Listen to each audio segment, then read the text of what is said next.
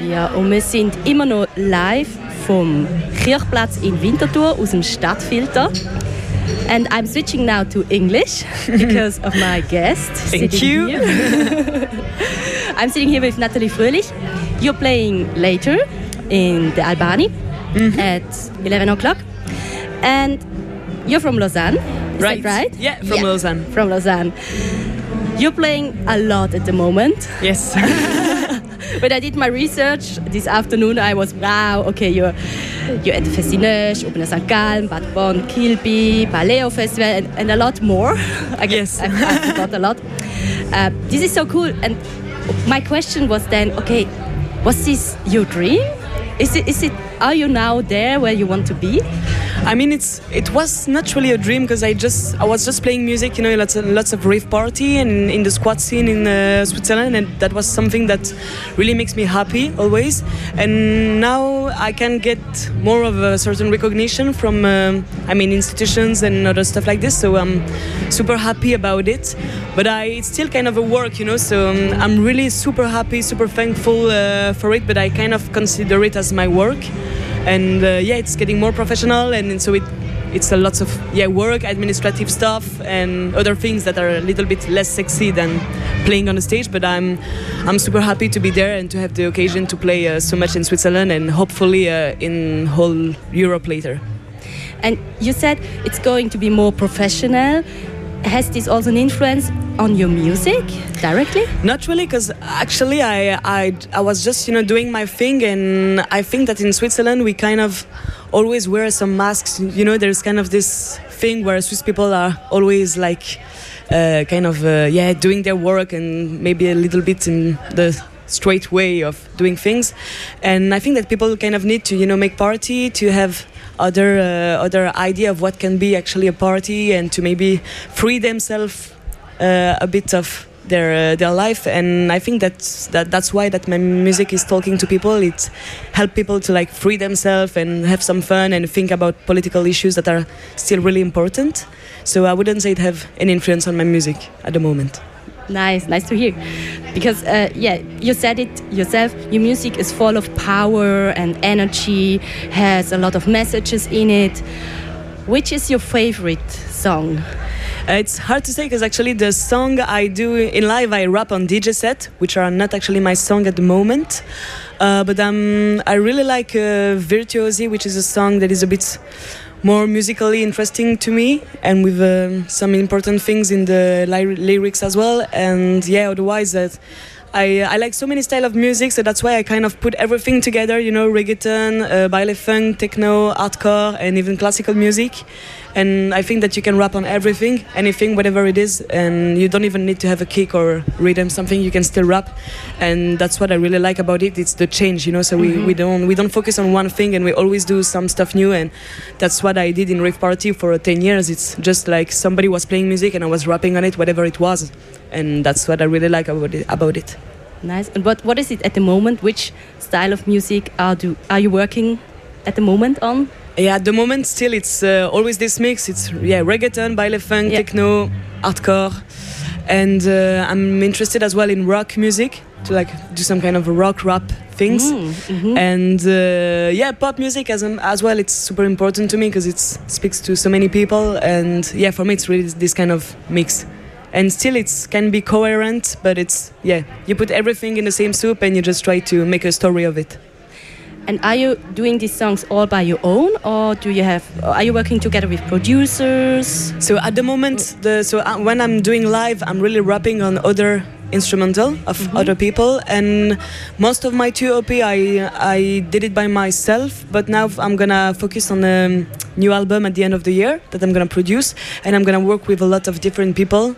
So now it's kind of, I, you know, I was so afraid to do things with others because I, maybe it's because I'm a woman, because I'm, I'm Swiss, I don't know, but I was so afraid to ask, you know, to people. And now that I kind of have this recognition and the opportunity to play everywhere in Switzerland, um, I may, I, I um, I talk with lots of nice producer, and I'm super happy to have the chance to work with really different names at the end of the of this year.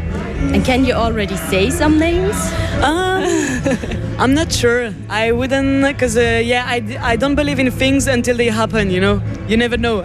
Even when I have a concert, uh, still if I'm while. All the time I'm not playing, I don't believe it will happen. You know, I need to be there to Yeah. think it will really happen. So yeah, I'm gonna wait for the names. Okay, good.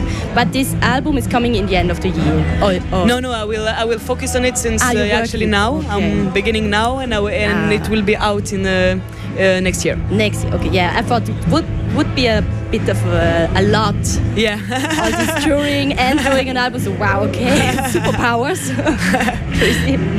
Yeah, but then um, I have another question. I saw you with uh, Baby Volcano Yeah. and Creme Soda or Rebecca from Cre- Creme Yeah. At Bad Bonn Kilby, and it was crazy, amazing what you did there.